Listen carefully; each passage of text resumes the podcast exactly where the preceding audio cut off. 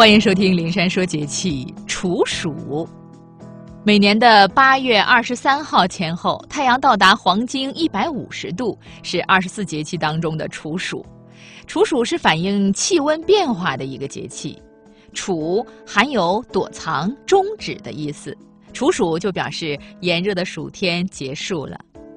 月令七十二候集解说：“处去也，暑气至此而止矣。”节令到了处暑，气温进入了显著变化的阶段，逐日下降，已不再暑气逼人了。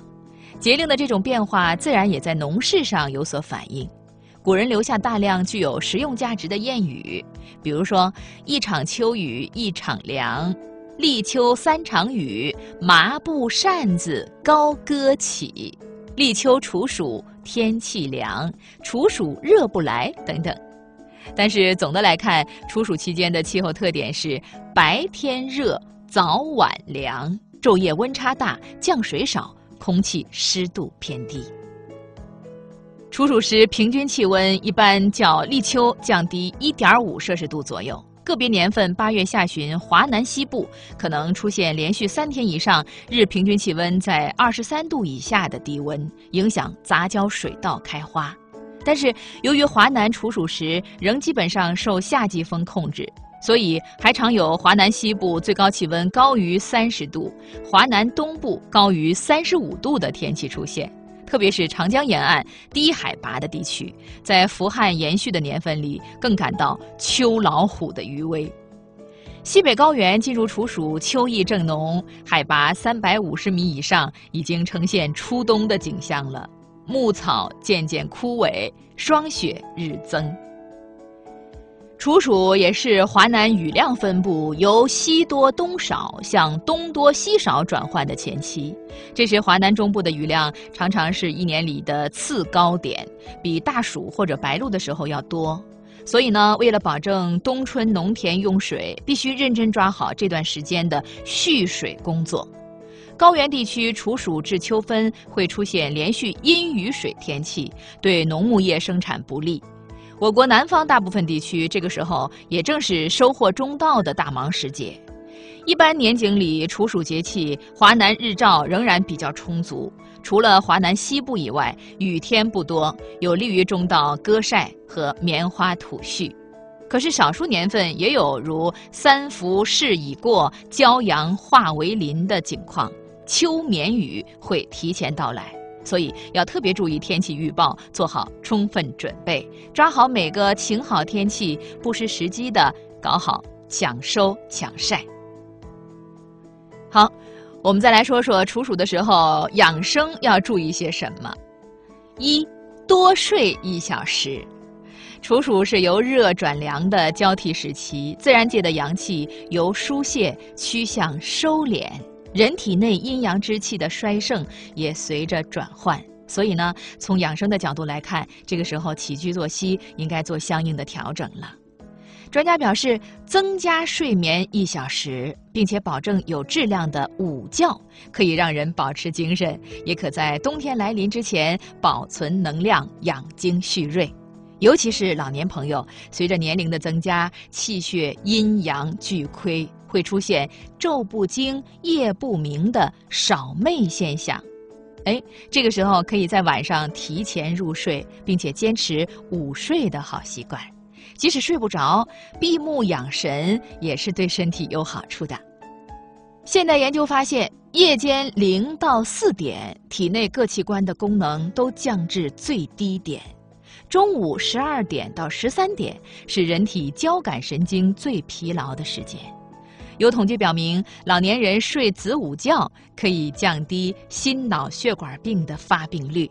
所以，子午觉既有防病保健的意义，又符合养生之道。对于年轻朋友来说呢，充足的睡眠可以让学习工作更精力充沛，同时也可以减少秋困的出现。二，多吃清热安神的食物。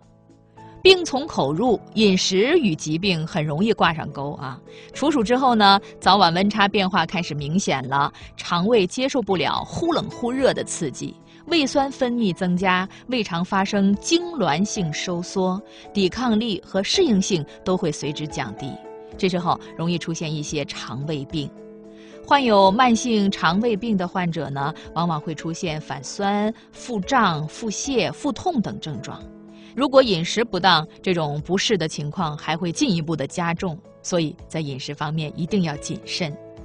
从养生的角度来看，处暑节气适宜进食一些清热安神的食物，比如说银耳、百合、莲子、蜂蜜、黄鱼、干贝、海带、海蜇、芹菜、菠菜、糯米、芝麻、豆类以及奶类。但是这些食物一次进食不可太多，做到少食多餐。另外，随着气候渐渐干燥，身体里肺经当值，这时候可以多吃滋阴润燥的食物，防止燥邪损伤。比如说梨呀、冰糖、银耳、沙参、鸭子等养阴生津的食物。当然了，多吃蔬菜水果可以起到生津润燥、消热通便的功效，能够补充人体的津液。应该少吃或不吃煎炸食物，因为这些食物会加重秋燥的症状。三、避免过早添加衣物。春捂秋冻的意思是让体温在秋季的时候不要高，以利于收敛阳气。因为热往外走的时候，必有寒交换进去。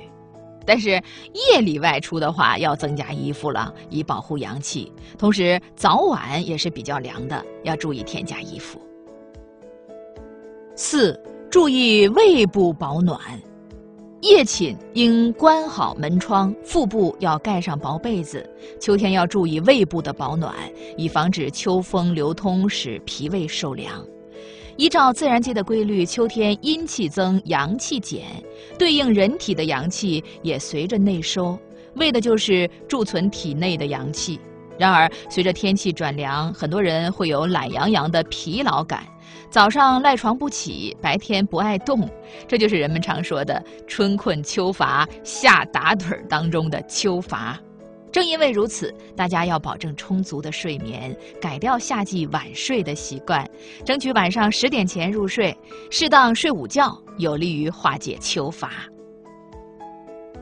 五，可坚持冷水浴的习惯。不管哪个季节，坚持运动绝对是没错的。入秋之后，锻炼的好处在于，在逐渐降低温度的环境中，经过一定时间的锻炼，能促进身体的物质代谢，增加产热，提高对低温的适应力。但是对于不同的季节，运动的类型和强度也应该有所调整。秋季的运动可选择快走、登山、打球等；对于老年朋友来说，运动要以不累为标准。做一些既可促进血液循环、加快新陈代谢，又可以使一天保持良好的精气神儿。冷水浴锻炼必须采取循序渐进的方法。秋天气温逐渐降低，人体对寒冷和冷水也逐渐适应，一直坚持到了深秋和冬季，洗冷水浴就不感觉太冷了。洗浴部位由局部到全身，水温由高到低，以及洗浴的时间。由短到长。六，多开窗，少开空调。白天只要室温不高，不要开空调了，尽量多开窗，使空气流动，让秋杀之气荡涤暑期热潮留在房内的湿浊之气。室内养些植物，比如说盆栽的柑橘、吊兰、斑马叶、橡皮树、文竹等绿色植物。可以调节室内空气，增加氧含量。